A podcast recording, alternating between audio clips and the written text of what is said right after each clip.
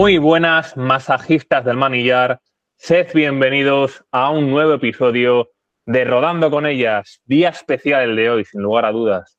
Primer episodio de 2024, lo que supone ya la segunda temporada de este podcast. Queremos seguir soñando en grande y este año vamos a por más.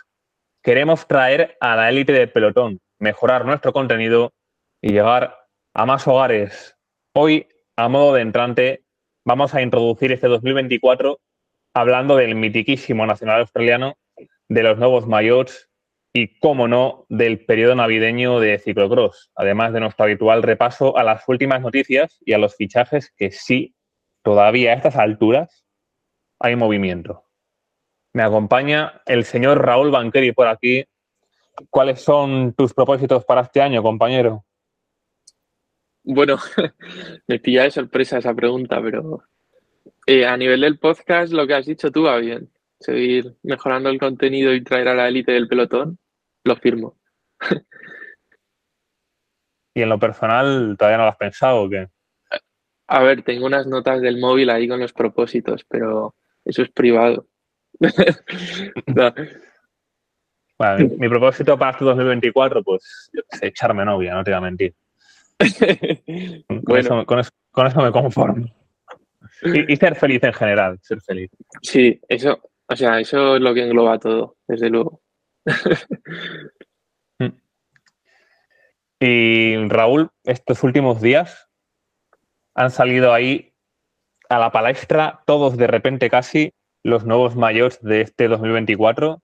Y la verdad es que me parece comentar algunas joyas y también comentar algunas, no sé, cómo decirlo, barbaridades, atrocidades, eh, que vamos, que si Van Gogh levantase la cabeza, igual se llevaba un disgusto.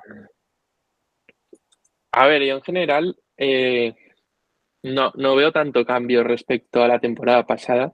Nos costará un poco adaptarnos a los colores, pero bueno, el, el del Jayco Alula, que ahora se llama Lip Jayco Alula, creo que le han dado más importancia como a colores del desierto de Arabia Saudí y Alula, al, del patrocinador de Alula, y es un poco raro. O sea, son colores, a mí no me ha convencido para nada. Y, viéndolo también en carrera en el Nacional Australiano, no sé, o sea, es que es, feo.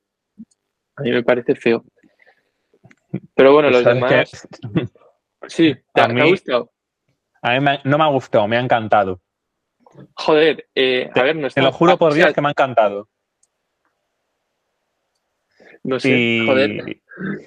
Y, es que en el fondo han, innovado y han combinado el morado con el naranja, que en mi opinión son dos colores que pegan muy, muy bien. He de decir que el del masculino, el del Jayco, no me gusta nada esa combinación de azul y, y naranja, pero aquí en el femenino, ese morado, ese naranja y ese blanco, ya para rematar, me parece que pegan muy, muy bien.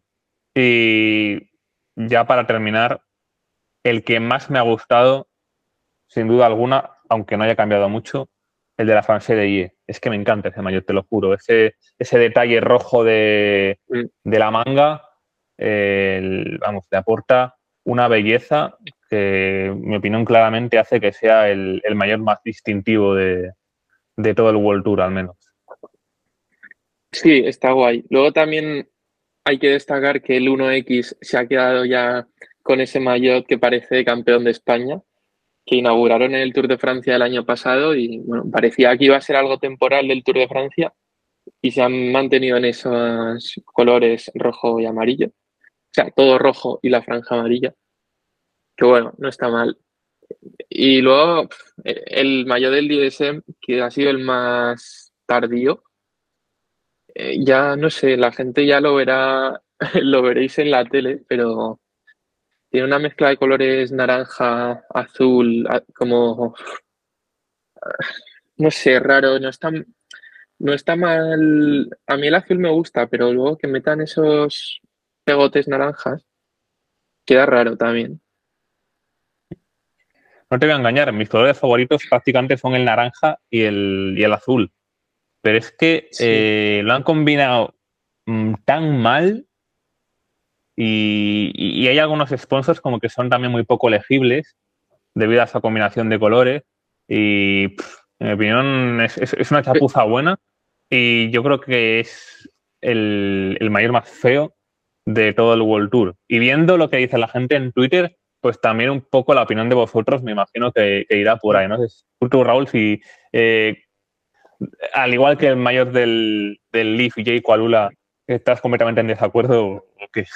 Sí, no, a mí no me gusta. Es que igual tampoco son los colores, sino, no sé, las formas que tienen, como los círculos que tienen, no sé, es raro, es raro.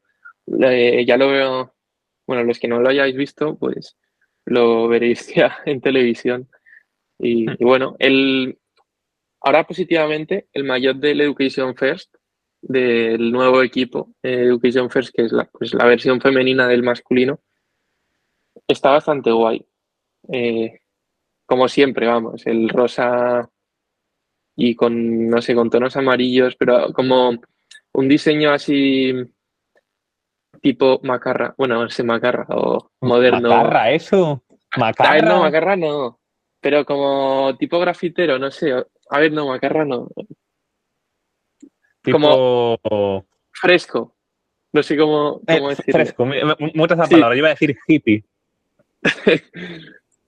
No sé si hippie tampoco es la mejor palabra, es que, es que en el fondo cuesta decir eh, qué palabra eh, utilizar para definir la mayor del Education First. ¿eh? Lo veo muy complicado. Pero me gusta fresco, vamos a dejarlo ahí. Sí.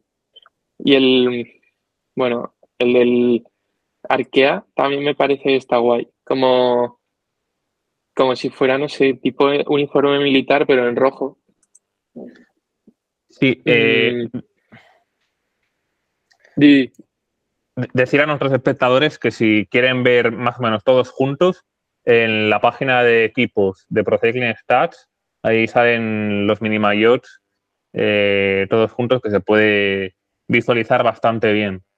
El, el Arkea mola que le ha metido ahí como unos detalles en, un rojo un poco más oscuro. Y eh, mira, ya que aparece aquí en esa misma pestaña de los equipos de Procycling Stats, si bajáis abajo de todo, salen algunos continentales y el de la TOM, el equipo polaco, del que viene, por ejemplo, el nuevo fichaje del UAE, eh, ¿era del UAE? Eh, cuyo apellido no me acuerdo, era sí, sí, que, fue la ciclista de división continental, creo que más puntos UCI consiguió en 2023. Con lo cual es una muy buena cantera el, conjunto Atom. y, a, mí, me encanta. Y ese sí que es de Macarra, porque en la, en la parte de abajo aparecen unas letras muy, muy graffiti que, vale, da un toque muy guapo. Sí, sí, está guay. A ver, es un equipo mítico, bueno, mítico. Ha salido ahí también Daria Pikulik, Agnieszka Skalnia Soika. O sea, los últimos años ha salido gente buena ahí, polacas, es buena cantera polaca la, eh, la hermana de Daria Pikulik, Victoria Pikulik, que ha subido también al World Tour. Eh, han subido mucha gente. Para ayudar ahí en el tren del sprint de, su hermana en el, en el Human Power Y, y luego el, el mayor del Roland, que no sale todavía en, el, en Pro Cycling Stats, pero bueno, lo han presentado. Está bastante, bueno, está guay. Es un rojo chulo. Bueno, es, es, casi idéntico al de es casi idéntico al de 2022, yo creo. Sí. Y cambiando, un poco la, cambiando un poco el, estilo del, logo principal, pero sí, yo creo que es muy parecido al de 2022. No sé si, lo recordarán ya nuestros, nuestros espectadores, pero bueno, no está mal. Sí, han perdido el sponsor de Israel, Premier Tech, y bueno, tienen más libertad para, bueno, total libertad. Vamos, ya los colores de Israel no se verán en el pelotón femenino el año que viene. Que bueno, a algunos les gustará la noticia. Bueno, en temas políticos está delicada la cosa. Pero bueno, este es un podcast.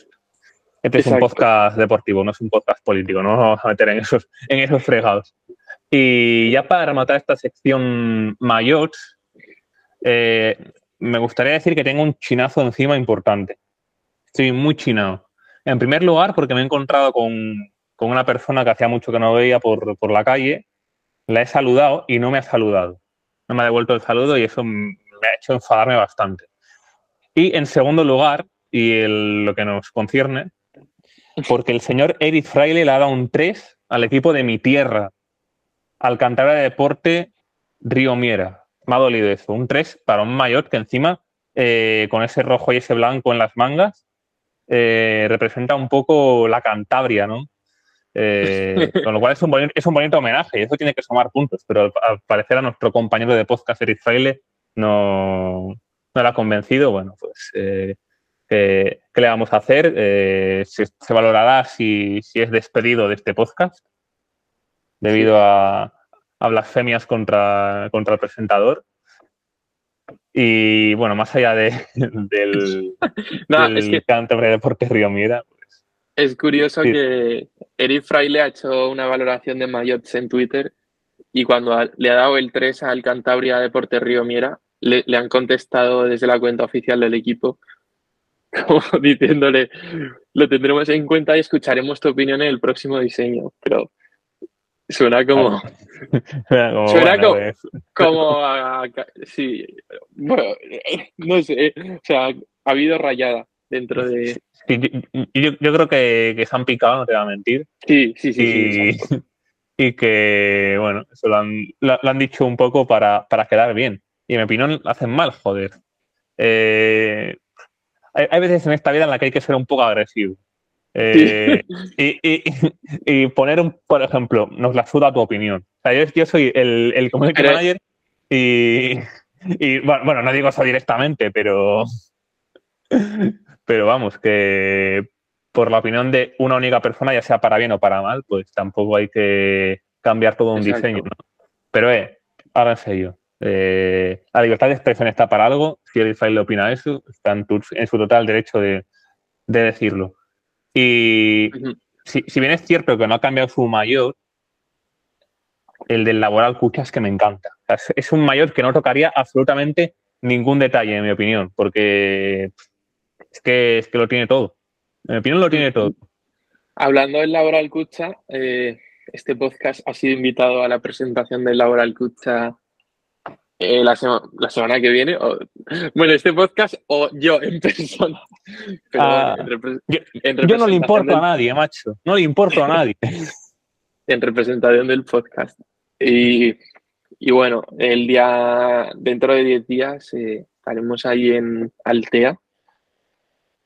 Y podremos hablar, seguro que, bueno, cogemos declaraciones o no sé al final si vamos a ir los tres, solo voy a ir yo. Bueno, pero sí, podemos conocer más de cerca a, las ciclistas del Laboral Cucha, que ya varias se han pasado por el podcast, pero bueno, eh, hay varios fichajes también. Eri Yonamine, que suena un poco como a chiste, una japonesa en un equipo vasco, pero tengo, tengo ganas de hablar con Eri. Y, bueno, Ana y Esteban, obviamente. Y, muy, muy majos, eh, pues eso, la gente del Laboral Cucha que se ha fijado en nosotros. Sí, todo se ha dicho, eh, majo tanto de staff como las corredoras, aunque podrían ser todavía un pelín más majos si, si me invitasen a mí también. eh, ¿Tú crees que se puede mover algo, Raúl? Eh, ¿Se puede intentar? Eh? A ver, ya lo hablaremos en privado, pero más que, no sé, que si te tienen que pagar noche de hotel, les cuesta su dinero. Ya, ya, por ese lado lo entendemos. O sea, parece aquí que, tengo mucha cara, pero oye, si no me invitan, pues no pasa nada. Pero eh, lo peor que nos podemos llevar es un no. Al igual que cuando te declaras a alguien, pues es lo mismo. Eh, hay, que intentarlo. Y yo ahí lanzo, la propuesta de. Has empezado el año con ganas, Bueno. o sea, con ganas de lanzarte. Eh, bueno, sí, ya ya, lo habéis visto en la intro, vamos. Eh, vamos a cerrar esta, esta sección de Mayotte, que no, sé ni cómo definirla. Nada, bueno, es que no hemos dicho antes, pero que la temporada empieza ya este viernes con el Tour de Anander. No, ya ha empezado, ya ha empezado, Raúl. Ya, bueno, los campeonatos de Australia son un poco... es, una carrera mitiquísima, es la carrera de apertura. que, hay, gente que solo al ser la primera de la temporada se madruga para ver eh, cómo eh, ciclista random del, del Jayco ataca 60 de meta o, en este caso, en la carrera femenina, eh, ciclista random del Leaf ataca y se lo lleva, aunque en este caso ha habido sorpresas. No en la vencedora, sino en el desarrollo de la carrera, que comentaremos un poco más adelante. Noticias. Empezamos con, un golpe duro para, la señora Megan Jastras, que ha sufrido una fractura de pelvis. Sí, eh, bueno, tenía bastante ilusión por esta temporada Megan Jastras, que pues siendo joven está progresando y tuvo en Estados Unidos un accidente entrenando pues bueno, que evitó a un coche que se le estaba echando encima y, y, se fracturó la pelvis y, y, vamos, yo creo que esta es una lesión que, va a ir para largo. Esto fue a finales de diciembre. Ya, bueno, de primeras, pues toda la primera parte de temporada por lo menos está a perder y, no sé si podrá llegar a, ser competitiva en, en algún punto de 2024. Sí, porque la pelvis es uno de los huesos más delicados para el ejercicio del ciclismo, porque básicamente las piernas van ligadas a la cadera. Entonces, eh, yo es que te diría que casi la totalidad de la temporada comprometida. bueno, de lo malo ha sido al principio, igual justo ya a final de temporada puede llegar a, alguna carrera, pero es un palo realmente gordo para Jastas, sobre todo por lo que tú has dicho, porque es una ciclista que está evolucionando y es curioso porque eh, está tardando muchísimo en, evolucionar Jastra. cuando eh, si a nuestros espectadores les, preguntamos cuál ha sido la ciclista que en categoría junior ha sido la más dominadora, seguramente nos dirían Zoe Bastet. Pero lo que ha hecho Megan Jastra en categoría junior no tiene ningún tipo de sentido. cuando hubo una temporada que, eh, si no me equivoco, ganó todo lo que corrió, que fue la temporada de primer año junior encima. Eh, con lo cual es una ciclista en la que había puestas muchísimas expectativas y realmente ha terminado de acoplarse del todo a la categoría profesional. Y ya a final de esta pasada temporada se dejó ver un poquitín más en, en masivos, que parece que es su, mayor cualidad. Entonces, esta fractura de pelvis ahora es un palo gordo para una ciclista que estaba ya soñando con, cumplir esas expectativas que, que mostraba desde sus inicios. Sí, a ver, tiene solo 21 años, va a hacer 22 en enero. Pero bueno, claro, que ahora la gente está tan joven que... a ver, este año hizo segunda en la Gante En 2023, que ya el año pasado hizo segunda en la Gante de Pero sí, y en el Mundial recuerdo que estuvo muy arriba y luchando por las medallas de, de su 23, pero Sí, o sea, es un palo duro, no sé. ha habido yo, por ejemplo, en el ciclismo masculino, Ebenepul tuvo esa lesión, o sea, la caída tochísima en Lombardía y se ha recuperado. Eh, espero que se recupere.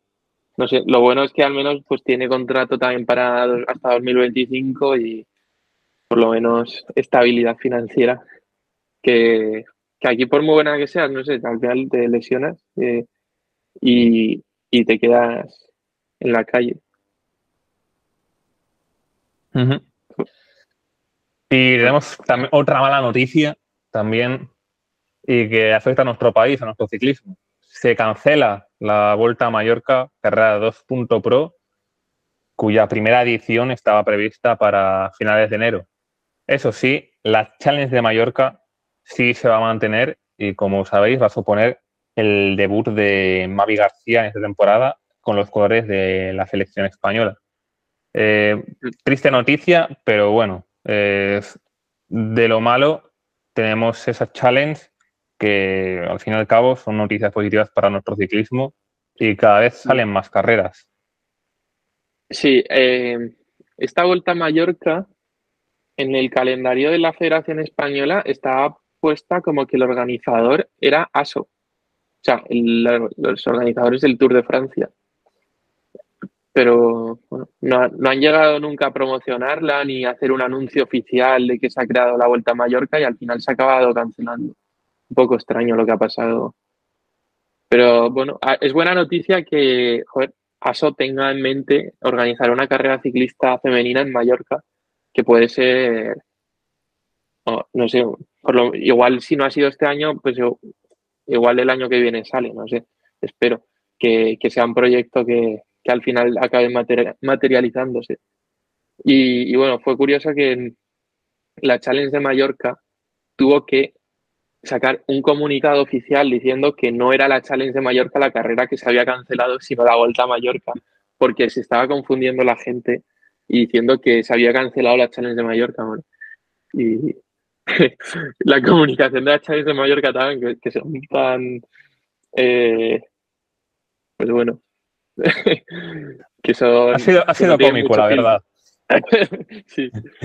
Y es que, de, hecho, en nuestro grupo eh, de WhatsApp, ahí de un poco los que manejamos ahí el cotarro en Twitter, eh, ha habido confusión también. Eh, yo creo que casi ha habido más gente que se ha equivocado que la que no. Muy, muy curioso todo. Bueno, de todas maneras, damos, bueno, digo, hay que dar las gracias a cuentas como el Esterrato, que informan prácticamente de todo. Que yo pocas cuentas eh, a nivel mundial, bueno, creo que es que incluso a nivel mundial no hay ninguna cuenta que informe como, como el Esterrato. O sea, tenemos suerte de tener en español una, un medio de comunicación dedicado en exclusiva al ciclismo femenino y que, que se lo ocurran tanto y han, bueno, siempre informan de, todo. Ya les hemos mencionado alguna vez ya los buenos de Santi y Swan. Y es que muchas veces eh, nos centramos de noticias gracias a ellos y las comentamos posteriormente en el podcast. Así que eh, labor, desde luego, muy necesaria y muy agradecida la, la de estos dos.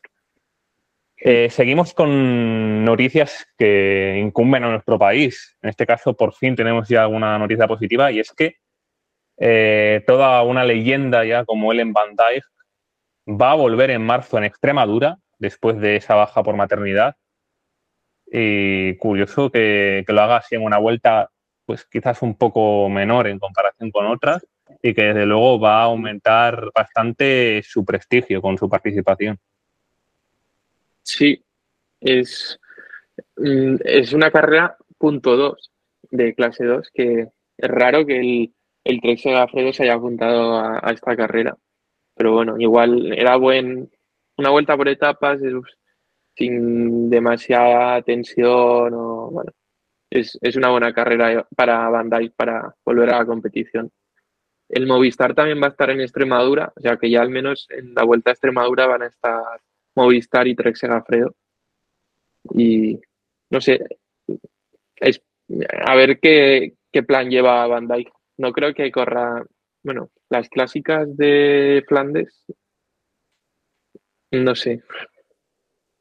ya como demasiado precipitado ya.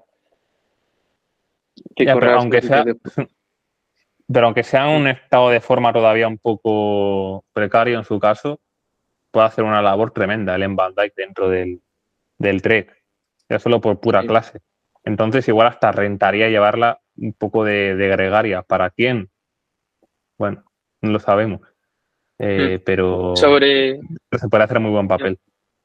Sobre las carreras punto 2, ha habido un poco de confusión. Este último, en 2023 hubo un poco de confusión con eh, la participación de los equipos World Tour en carreras punto dos. Eh, ya la UCI ha modificado su reglamento para 2024 y ahora permiten que cada equipo World Tour pueda correr como máximo tres carreras punto dos a lo largo de la temporada. Y en cada carrera punto dos eh, solo puede haber como máximo tres equipos World Tour también. Entonces, bueno, están esos dos filtros por ejemplo, Movistar, que ha anunciado su calendario, va, a correr la Vuelta a Extremadura y también va a correr el Tour de la Semoas en Bélgica, que también es punto 2. Y bueno, es que el año pasado con la lucha por las licencias World Tour, hubo equipos que corrieron bastantes carreras punto dos y, y la UCI ha querido pues cortar un poco eso y que no, que no se saquen puntos así fáciles en carreras punto dos o que no, que no esté tan libre la participación. Y ya para rematar, tenemos una noticia que afecta a dos equipos, al Born to Win y al BTC Ljubljana, y en este caso se han fusionado. Eh, tiene un nombre larguísimo el equipo, Born to Win Ciraf BTC Ljubljana. O sea, eh, yo creo que ese nombre no entra en un rótulo, sinceramente. Yo creo que para 2025 hay que, hay que cortar un poco, ¿eh? Hay que cortarlo. Y ya hablaremos próximamente de algunos fichajes interesantes que ha realizado este equipo. Y para rematar, que te veo ahí eh, modificando un poco el guion que, se nos acaba de ocurrir. Me, me acabo de acordar que es una noticia curiosa, que el dueño del equipo Roland, Rubén Contreras, que es, eh, pues, eh, tiene la nacionalidad de Salvador, de El Salvador, aunque vive en Suiza, ha creado seis carreras, punto uno en El Salvador, eh, que a, lo largo de la primera quincena de marzo, y se supone, bueno, pues que, va a aprovechar y, va a correrlas ahí el equipo Roland y, a sacar puntos sucia a Mansalva. Pero es un poco, no sé, un poco random que, de repente aparezcan seis nuevas carreras en El Salvador. El, método Taskent. Exacto, es el método Taskent. Pero bueno. Es un método revolucionario. Mm, al final es un equipo suizo que va a tener que viajar a, hasta El Salvador. No sé con quién. Ya veo ahí a Antri Cristoforu, Tamara Dronova, ahí consiguiendo puntos a, a tu en tripletes. Es que, eh, a ver, es curioso, estoy mirando el calendario ahora. no sé si eran seis carreras o cinco en El Salvador, a ver. Cinco carreras. Cuatro clásicas eh, punto uno y la vuelta al Salvador de cinco etapas. Entonces, bueno, eh, la, la, UCI tiene un límite de que, bueno, ha quitado puntos UCI a carreras que no llegaron a 90 participantes en 2023, como la Revolta, por ejemplo. Pero si, por ejemplo, estas carreras de El Salvador, que son punto uno, tienen 90 participantes, pero esos 90 participantes son tu tía, que la han puesto a correr, ya sí queda punto suci. Entonces, el organizador, que es el dueño del equipo Roland, que quiere conseguir puntos suci para su equipo, va a invitar a todos los clubes locales que lo mismo se está corriendo ahí tu tía o tu prima que les da para correr dos kilómetros y alcanzarán los 90 participantes y va a dar puntos UCI cuando, por ejemplo, la revolta con 85 participantes de nivel no dio puntos UCI. No sé, son cosas que... En fin. Son cosas que no tienen sentido, pero oye, los vacíos legales están para aprovecharlos y en este caso eh, hay que decirlo, don Rubén Conredas ha mostrado ser un magnífico director de orquesta de, este deporte. Las carreras punto uno en ciclismo femenino pueden correr los, los equipos locales o no, hace falta que corran equipos UCI como sí que pasa en el masculino. Entonces, claro, pues te organizas una carrera punto uno y eso puede invitar a, al club de, de la Universidad del Salvador. Y ya con esta. Ya con esta, bueno, improvisada entre comillas noticia, se le ha encendido la luz ahí a Raúl en, el último instante, menos mal, porque vamos, a mí me parece esto una notición. Eh, pasamos ya con los fichajes, que sí, estamos a enero de 2024 y todavía se están anunciando fichajes. Es increíble, increíble pero cierto. Y el más relevante, sin duda, Sara Gigante. En principio tiene contrato con Movistar para este año pero lo ha roto y ha fichado por el conjunto AG Insurance. La verdad, no nos esperábamos este movimiento y la pobre Sara, luego hablaremos un poco más en detalle, pero no ha empezado con, muy buen pie en, los nacionales australianos. Es que la verdad, suerte la persigue esta pobre muchacha. ¿eh? Pero, pero bueno, en, principio, buen fichaje para la Insurance porque el potencial de gigante sigue estando ahí, sigue siendo un potencial gigante el que tiene. A mí me da pena el Movistar que, claro, la ha tenido dos años, que ha estado lesionada todo el rato, y ya verás como este año que se va del equipo explota. es que es la ley de Murphy. Seguramente le han dejado, seguro que le han dejado ir diciendo, oye, mm, no vamos a poder sacar nada de ti, no sé qué, y ya verás como, como este año pega el subidón y, se arrepiente el equipo Movistar. Que también nos faltan detalles de cómo ha sido el tema de si ha sido, bueno, han dicho que ha sido mutuo acuerdo la salida de Movistar. Pero bueno, no sé. Es que eh, Sara Gigante está en un grupo de Discord que los grupos de Discord los carga el diablo, pero bueno, eh, en este caso ella es muy prudente y, a veces cuenta cosas ahí un poco de su vida, bueno, y decía que estaba muy ilusionada por correr el, bueno, por el fichaje con el AG Insurance, pero nunca ha hablado mal de Movistar, se ha dicho que que sobre todo le había gustado mucho aprender español con gracias a su fichaje con el Movistar y bueno, no sé. ¿Qué ha aprendido español? Algo no digo nada, lo digo todo, Raúl. No, no digo nada, lo digo todo. Puedes comunicarte con ella. ¿La traemos al podcast? Que también te digo, eh, yo el inglés de un europeo lo entiendo casi perfectamente. Pero el de un angloparlante, uff, problemas. Pero que, ¿eh? que, sabe, que, ha aprendido español ella. Pero, si, lo sabe, si, lo sabe, 100%, vamos a traer a Sara Gigante. ¿eh? Se lo puedo decir por Discord, la verdad. O sea, nunca he hablado con ella por privado, pero yo, creo que la, regla número uno es no preguntarle nada de lo que, de lo que le ha pasado, a no ser que lo quiera contar ella de, de primeras. Ya. Pero más allá de eso, joder, me parece una entrevista que puede ser muy interesante. Pues que fue curioso porque cinco o seis días antes de, que se anunciara que dejaba Movistar, le preguntó un usuario del Discord que si iba a correr el Tour Down Under y, y en los campeonatos de, de estos de Australia y tal. Y dijo que, sí, que lo tenía puesto en su Training Peaks, en su calendario, no sé qué, pero que todavía no había hecho la inscripción porque le faltaban unas cosas por detallar. Y, nos quedamos todos como que, no sé qué está diciendo. Y luego eh, se anunció que dejaba Movistar y, era eso, pues. O sea, este, estaba cocinando el movimiento ya desde hace unas semanas. Y, y nada, estaba muy ilusionada con el campeonato de contrarreloj especialmente. Decía que este mes de los últimos 30 días había salido con la bici de contrarreloj más de 20 días. Y luego en el nacional de contrarreloj tuvo una avería y tuvo que salir con la bici de carretera. la pobre. Pero bueno. La avería justo antes de salir, ¿eh? Sea, que dices, 30 minutos antes de salir, pues bueno, se puede, se puede arreglar perfectamente. Pero nada, justo antes de salir, avería y salir con una de carretera convencional obviamente pierdes muchísimo ahí. Y mira, se quedó a poco menos de tres minutos de la ganadora de, Grace Brown, así que, oye, ni tan mal para hacerlo con una bicicleta convencional.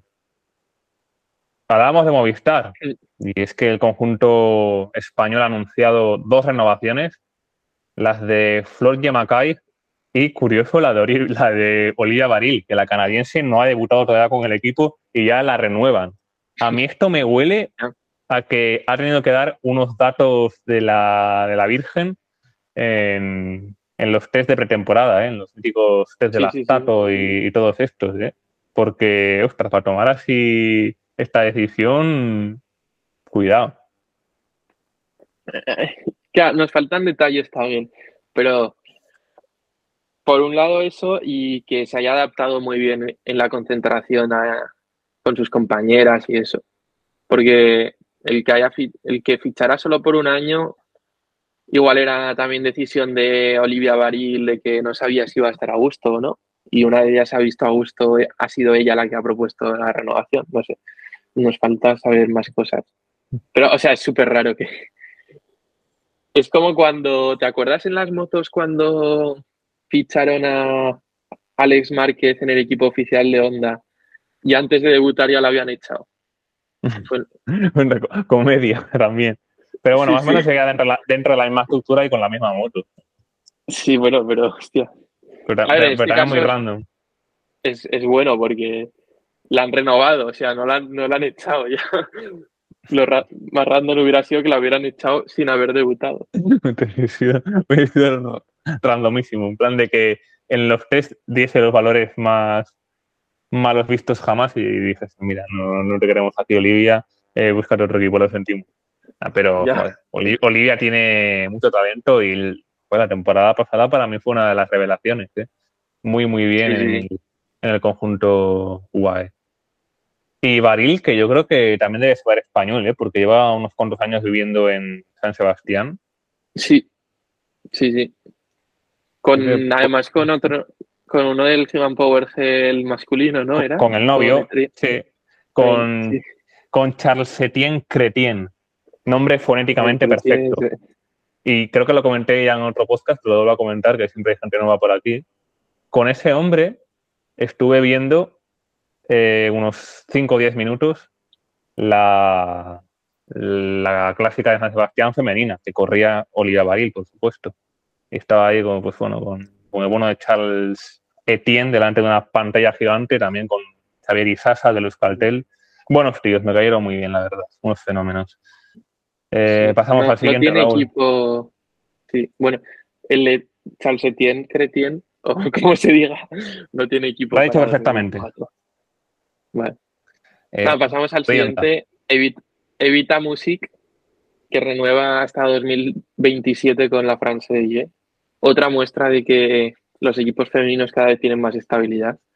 De hecho, Music tenía contrato hasta 2025 y simplemente pues se lo han ampliado hasta 2027, pero que, no es que, o sea, que, se está pensando ya muy a futuro. No es que te esperes a que termine el contrato y renuevas, sino que, que eso, los equipos están ampliando contratos aún, aunque dándoles casi dos años para terminar. Y en el caso de Francia de Ayer, muy importante mantener a una de las mayores joyas del ciclismo francés como es eh, Evita Music.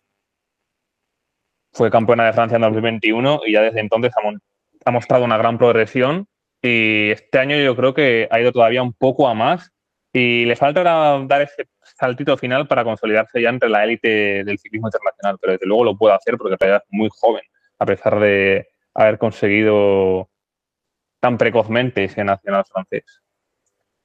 Hmm. Sí, es una ciclista un poco irregular, un poco rara, no sé. Pero sigue cuando tiene el día, es buena. O sea, es muy buena. y pasamos con eh, un fichaje que, si decimos el nombre, probablemente no os va a sonar de nada. Hanna Serak, ciclista bielorrusa. Pero ¿y si os digo que fue aquella ciclista random de un equipo chino que ganó una etapa en una carrera World Tour como es el Tour de Chongmin Island, ahí la cosa cambia, ¿no? Ya sabemos quién es. Pues efectivamente, y, Hanna Serak, que va a fichar por el conjunto Born to Win, que dijimos antes que, que se iba a fusionar con el BTC Ljubljana, y la va a acompañar también una de las míticas ciclistas eslovenas como es eh, Urska Pintar. Mm. Hanna Serak ganó también la clasificación de la montaña en ese Tour de Chongmin Highland sprintando en un puente que estaba catalogado como puerto de montaña. paso de montaña. Histórico, ¿eh? Un, puente en paso de montaña histórico, sinceramente. Es que um, solo corrió esa, el Tour de Chomin Highland como carrera UCI y ganó, quedó cuarta en la general y ganó una etapa, pero yo creo es una ciclista que es muy, muy corpulenta y yo creo que a nada que haya algo de desnivel tiene que sufrir mucho, pero bueno, a ver, no está mal. Luego también es un poco melón, pero el hecho de que sea bielorrusa o también pase con las ciclistas rusas, ahora mismo es, delicado fichar a un ruso o una rusa o bielorrusa. Eh, puede tener menos oportunidades que, sí, a nivel, no sé, World Tour, no creo que alguien se lance a fichar una bielorrusa. A ver, que si fuera, si está Maradronova, que es Dios, pues no creo que le falten equipos para fichar, pero no sé, Hanna será. Tiene ahí un, un poco de problema. Seguimos con más fichajes. En este caso, el primo Velo Abadí, el equipo francés, ha anunciado tres fichajes a la vez. Eva Anguela, la sprinter española, que fue una de las mayores perjudicadas eh, del escándalo del ZAF, y a otras dos ciclistas bastante conocidas en el calendario español, como son la ecuatoriana Miriam Núñez y la paraguaya Aguamarina Espínola. En este conjunto, en el Primo Velo Abadí, han estado ocurriendo los últimos años otras dos ciclistas españolas, eh, Laura Martí y Emma Ortiz. Y para rematar, el Soltec ha presentado finalmente su plantilla, que se rumoreaba que iba a salir con licencia panameña y al final así ha sido Soltec, equipo panameño. Y bueno, ha dicho en el comunicado que quieren unir los dos continentes y hacer ahí un proyecto bonito e ilusionante, pero bueno, no nos vamos a engañar, es un poco para no pagar, básicamente. Sí, exacto. Eh, con licencia panameña no tienen la obligación de cumplir el reglamento de la Federación Española de pagar un salario mínimo a las ciclistas. Y, bueno, han, han, tenido, han confeccionado una plantilla un poco rara porque los equipos continentales tienen que, o sea, tienen que tener mayoría o bueno, o que, que el país en el que se registran sea el más representado en cuanto a ciclistas. Entonces han tenido que fichar a cuatro ciclistas panameñas cuyo palmarés es eh, bastante nulo. ¿Bastante nulo o nulo a setas? o nulo. A ver, hay una campeona de Panamá, pero. Bueno, entonces es bastante nulo. Sí. y, y, bueno, pues eso, tienen cuatro panameñas y solo tres españolas. Yo, sinceramente, eh, me, me molesta, a ver, me, molestaría, no sé, tampoco hacen mal a nadie, pero que, que el Soltec consiga invitación a la Vuelta a Ciclista España y el Masi Tactic o el Río Miera o el Farto no puedan ir, me molesta. O sea, no sería, para mí sería injusto. O sea, yo creo que el Soltec no se merece ir a la Vuelta Ciclista España este año, aunque sea en equipo continental, con, tres españolas. O sea, no, no, sé muy bien qué, qué aportación hacen al ciclismo nacional, la verdad. O sea, algo, joder, no restan, pero tampoco es que aporten mucho con, con el equipo tal y como lo tienen montado. Eh, muy de acuerdo con lo que has dicho, en lo de que quizás no se merecen más que, que fue con Farto, con Romera, la participación en la vuelta, pero oye, eh, ante la imposibilidad de conseguir sponsors y de conseguir financiación, uno tiene que buscarse las castañas como puede. Y si hay que hacer este tipo de trámite, pues para muchos poco éticos, pues se hacen. Y al final, y al fin y al cabo, ellos van a conseguir correr la vuelta otro año más. Eh, es un poco la disyuntiva entre. O sea, no es, A ver, esa, es otra. Esa es otra. Eh, pues igual digo que sí. ¿eh? A ver, no, no, tienen una gran plantilla, la verdad. Pues quitando, por ejemplo, un poco algunos nombres eh, muy habituales en el calendario nacional, como Valgonen o, Villalón, dos fichajes que han hecho este año. Pero más allá de eso, tampoco puede aportar mucho el, equipo para que nos vamos a engañar. Yo. No sé, a ver, tampoco hay tanta competencia en cuanto a equipos continentales, pero yo creo que un Arkea, el COP o algún equipo de estos, el, el equipo inglés este que ha salido, el GES. El GES, sí. Que ha, fichado alguna buena, eh, no sé. Sea, hay algún equipo que, hay, hay equipos extranjeros que se merecen más la invitación a la vuelta que, el Soltec. No sé. Mm. Ver, a ver, parece que le haitea un poco al equipo, pero no sé. Es que es un poco. El nivel es bajo. El nivel deportivo. Pero, joder, que eso pasa en muchos contis. Eh, que hay una diferencia tremenda eh, entre el nivel de la primera división e incluso ya en los mejores equipos de la segunda con respecto al resto. Eh, esto ha pasado siempre y incluso existiendo esa división pro team en el futuro, pues igual sigue pasando. Y yo creo que, es que les van a invitar porque tienen tres españolas en el equipo. Si meten a esas tres españolas en la preselección, pues oye, eh, más citas españolas para la vuelta. al fin y al cabo es algo importante también para, para ellos. Así que mi apuesta es que sí que van a correr la vuelta. Bueno, a ver, ojalá tampoco.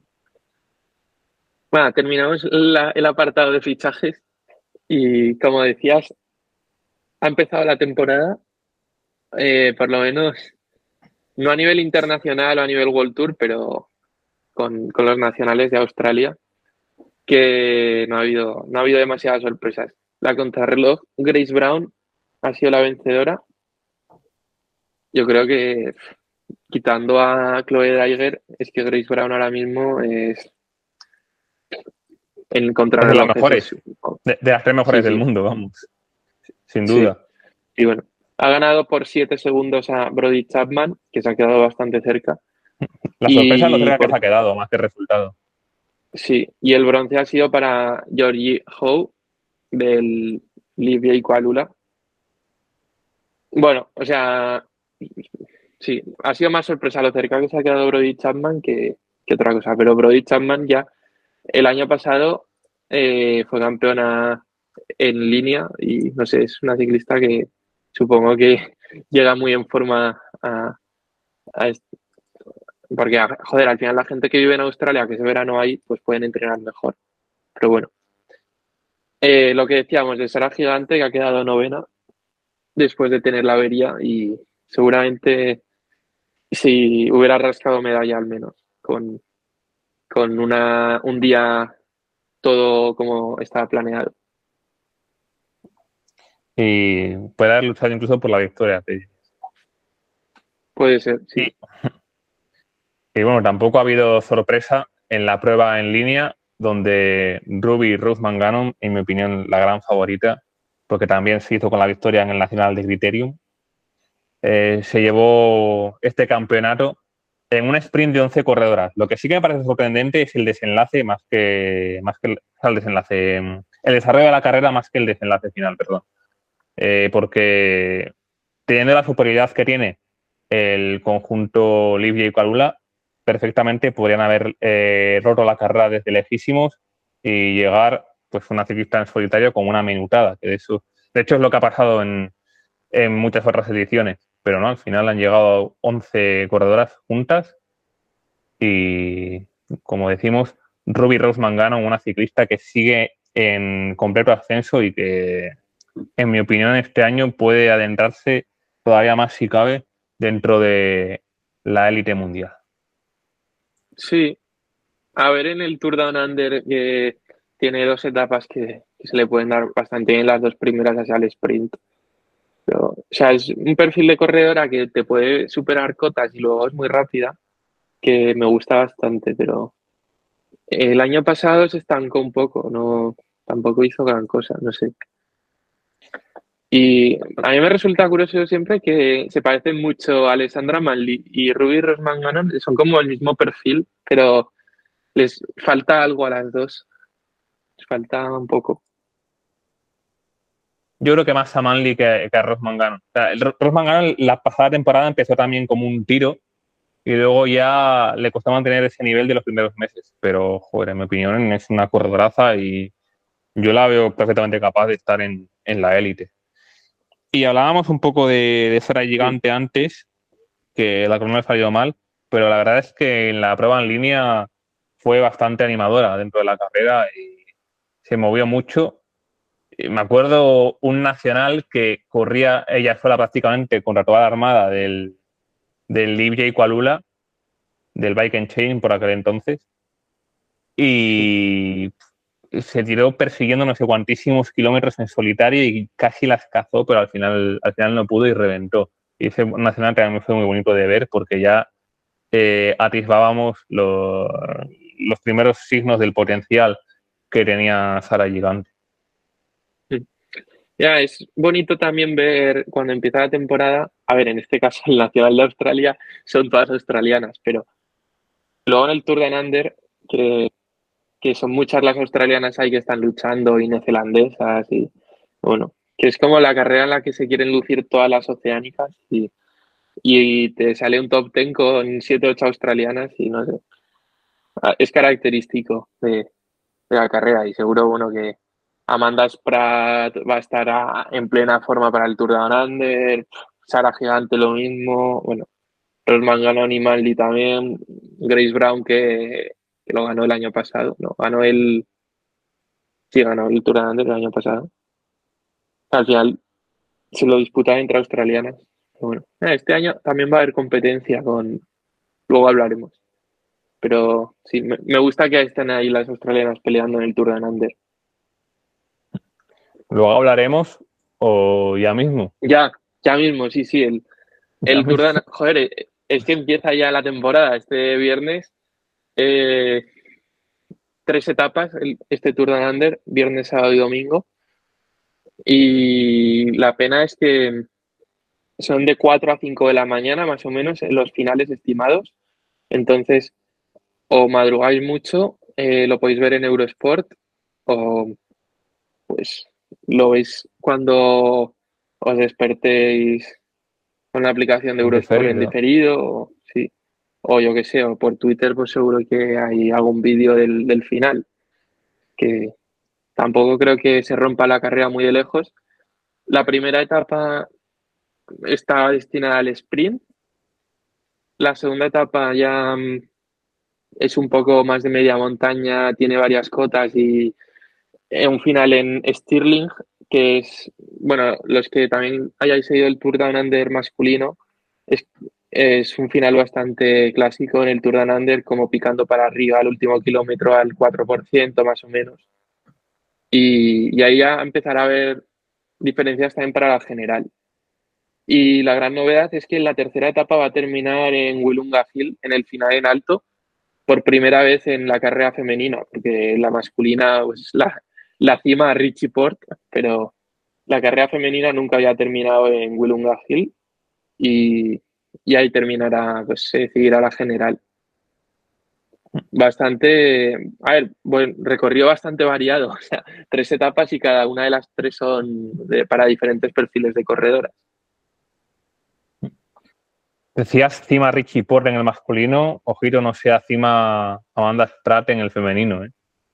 Sí, porque, le pega, le pega, Porque al, final se, puso bastante las pilas en la parte final de la temporada con el líder del Trek.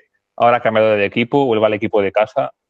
Eh, yo creo que esta carrera se la tiene que marcar como un objetivo 100%, mm, eh, porque ya Spratt no está al nivel de la top top como lo podía estar hace unos años y aquí sí que tiene opción de, llevarse una general bonita para, para el bolsillo. Así que, mira, te lo digo ya, me apuestas que esta etapa la gana Amanda Spratt. Sí, el año pasado fue la más fuerte eh, en la montaña, bueno, la etapa que era de media montaña, que se subía a una cota y luego, pero luego terminaba abajo y en la bajada Grace Brown le, la alcanzó y luego le, le ganó de sprint. Pero aquí terminando en alto en Wilunga, yo estoy de acuerdo en que Amanda Spratt puede llevarse la general perfectamente. Y, bueno, eh, va a haber competencia especialmente en la France de Ye, que va a estar Grace Brown, la vencedora de 2023. Yo creo que este año con el final en alto en Wilunga eh, no es tan favorita Grace Brown, pero la France de Ye ha llevado a Cecilia True Ludwig, que creo que, es la, principal competencia de Amanda Spratt. Poco puede ser un uno contra uno entre Amanda Spratt y Cecilia True Ludwig. También está Evita Music, que hemos hablado antes de ella. Y creo que son así las principales favoritas. Sara Gigante es un poco outsider. Y hay, bastantes outsiders. Por ejemplo, el Human Power Health va con Krista Dobel Hickok, que es muy buena escaladora, y el final en Willunga Hill se le puede dar bastante bien. Henrietta Christie, siendo oceánica, también lo puede hacer bien. Y Ruth Edwards, de soltera, Ruth Winder, que vuelve a la competición después de un año de parón. Y, y también, bueno, lo puede hacer bastante bien. Un año no, coño. Dos años. Es una gran incógnita y yo creo que es uno de los grandes alicientes de, de ese Tour Down Under, ver qué puede hacer Ruth Edwards.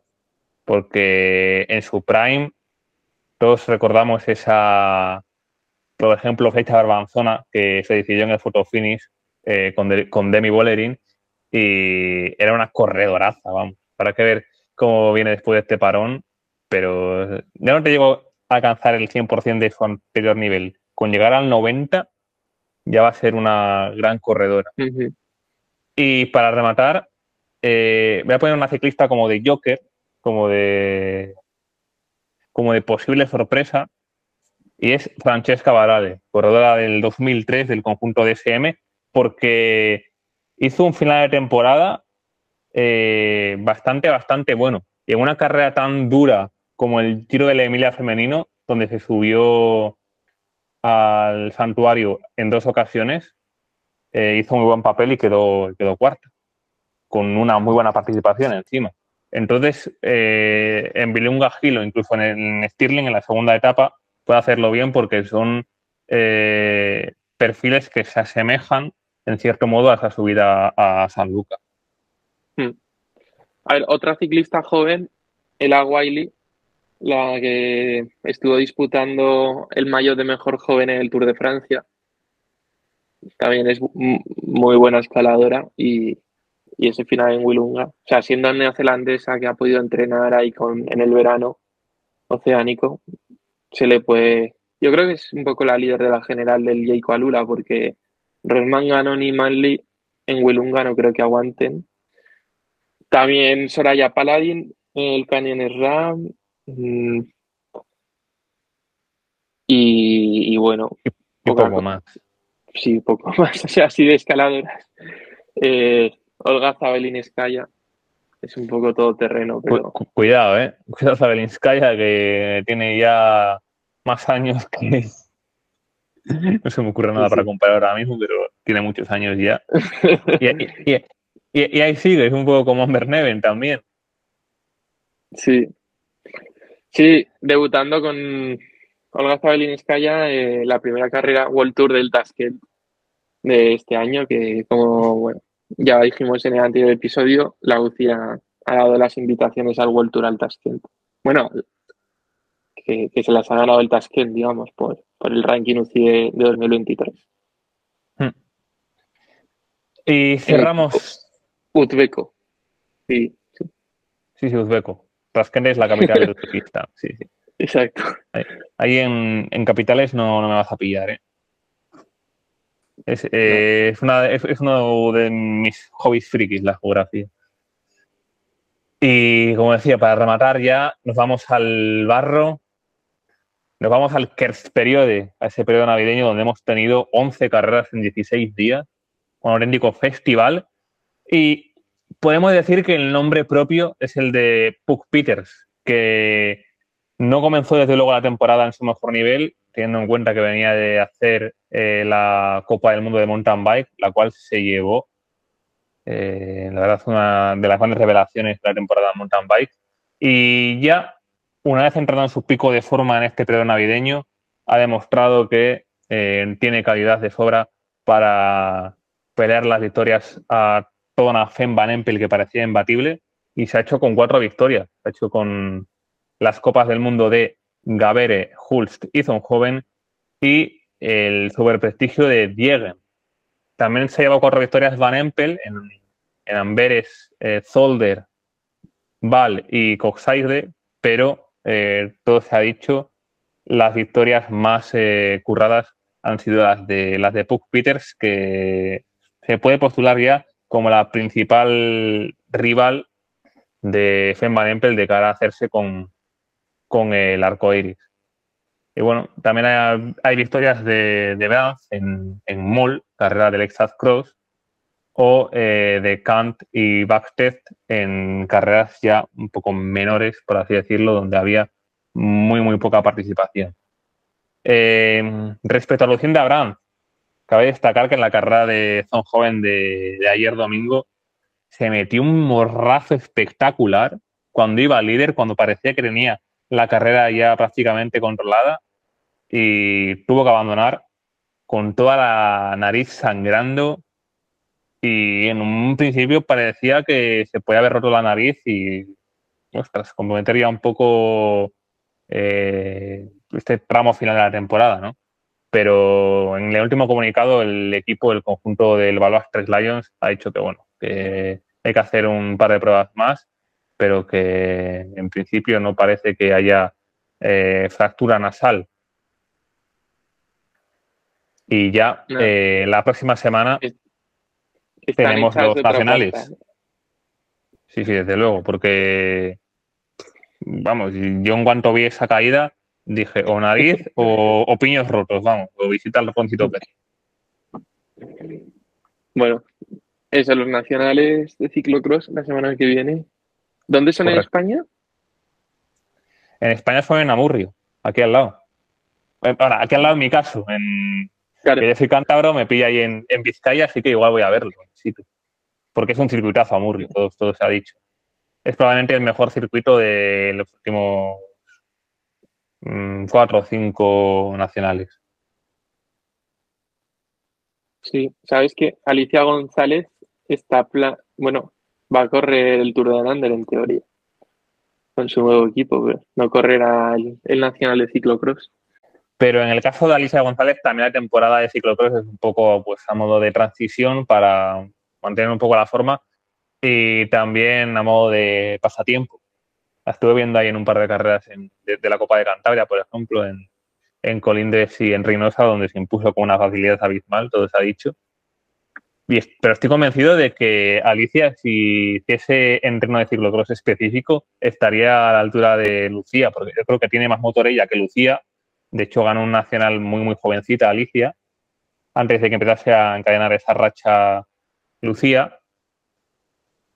Y, joder, son hermanas. Eh, aunque tenga más motor, pues también la técnica, digo yo, que sea un poco similar a la, de la hermana. Eso, va en, los genes, ¿no? Bueno, también se entrena. No sé. Eh, ¿Paula Austin no corre el ciclocross? Mm, no, no. Yo sepa, no ha corrido nunca el ciclocross. Que yo sepa, ¿eh? Qué pena. Sí que, sí, que corre, sí que corren las otras dos grandes perlas de esa generación, que son Irati Aranguren y Lorena Patiño, que son sin duda las dos grandes favoritas para hacerse con el Nacional Junior femenino. Pues, pues hoy he visto un vídeo de la concentración de Movistar donde estaba Paula Hostiz, ya en la concentración que están haciendo por el Mediterráneo.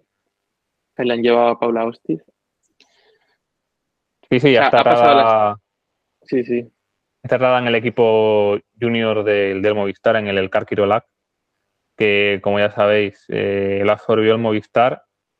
Ya lo hablamos un poco con Sebas Unzu en aquella entrevista. Así que, desde luego, noticias muy buenas por partida doble para el ciclismo español. Sí. Y nada, eh, ya la semana que viene habremos tenido la primera carrera World Tour y, joder, realmente es que no va para el calendario, todos los fines de semana va a haber carreras prácticamente, o sea que tenemos que dar gracias de que cada vez el calendario femenino está más poblado y, nada, esperamos que, joder, que el Tour de Lander esté guay, dentro de lo que cabe, que no lo vamos a poder ver en directo, a no ser que, que nos levantemos a las 4 de la mañana, pero bueno, tengo ganas de, joder, no sé, es los nervios de la primera carrera del año. Yo no te voy a engañar, o sea, se va, a levantar Peter. Ya, Eh, sí, sí. A, a- a las, a las 4 de la mañana. pff. O sea, eh, ver, el yo- único motivo por el que me puedo levantar a esa hora para ver algo es una carrera de Vanderpool. Y Vanderpool, que yo sepa, es, es un hombre, no es una mujer. Así que eh, no, no, no lo voy a ver. Ha, ha- sido demasiado burrada este comentario, Raúl. Nah, no sé. A ver, Y, pero no porque sea hombre, o sea, porque es Vanderpool. ya ves que. Yo- Es que por, por desgracia no, no hay una Vanderpool todavía que, que me haga levantarme del sofá. Aunque eh, hay una que viene pisando fuerte de categorías inferiores que se parece muchísimo en su forma de correr a Vanderpool. Es una tal eh, Flair Moors. Apunten ese nombre, ciclista del, del líder del Trek, Flair Moors, la belga, cuidadín con ella. Y con esto ya, Raúl, no sé si tienes algo más que añadir. Nada, nada, o sea, y es que el año pasado guardo buen recuerdo del Tour de Under porque cuando empecé a colaborar con el equipo Human Power Hell, era la primera carrera a la que corrí, a la que fueron. Y, tenía como un presentimiento de que iba a ir bien. Y me levanté a las 4 de la mañana a las 5, no sé a qué hora terminaba. Y justo ganó Daria Pikulik la primera etapa del, Tour de Under. Pero este año, este año ya se me había ido la, bueno, esa ilusión tan, además que, que al sprint no va a ganar. O sea, que Daria Pikulik ya no corre este año el Tour de Under, pero bueno, va a correr el, el Campeonato de Europa de Pista que, que es esta próxima semana y nos hemos olvidado de eso en el podcast. Pero bueno, ya lo, lo repasaremos el Campeonato de Europa de Pista también la semana que viene. como siempre, en, o como casi siempre, más bien, en, en Apeldoorn, uno de los velódromos más míticos de- del panorama mundial. Y bueno, eh, ya cuando tengamos los resultados y todo el desarrollo de estos campeonatos, lo hablaremos más en detalle. Que si no, no tenemos tiempo, que fijaos que parecía que teníamos poco de lo que hablar y nos hemos ido ya más allá de la hora. Así que nada, Sí. compañeros, queridos oyentes, feliz año a todos ustedes y nos vemos ya eh, la próxima semana. Esperamos que con entrevista. ¿No, Raúl? ¿Con entrevista o no? eh, no sé. Con Bueno, Sara ya, Gigante. ya- Ah, no. ya- ya- ya- manejaré yo hilos, ya manejaré yo hilos y conseguiremos una entrevista. No, no, no, no nos preocupemos por eso. Ya no. Será gigante mejor cuando esté en Europa, ¿eh? porque si no. Sí, sí, no hay diferencia. Nadie va a ser, va a ser Sí, sí. Imagínate grabar el podcast a las 5 de la mañana. Para hacer la puta entrevista. Eh, bu- buenos días, Sara. Me acabo de despertar. Estoy aquí con el café. Bueno, ¿qué tal todo? Pues como que no. Como que no. Nada, un abrazo. Nos vemos. Chao, chao, chao, chao. Adiós.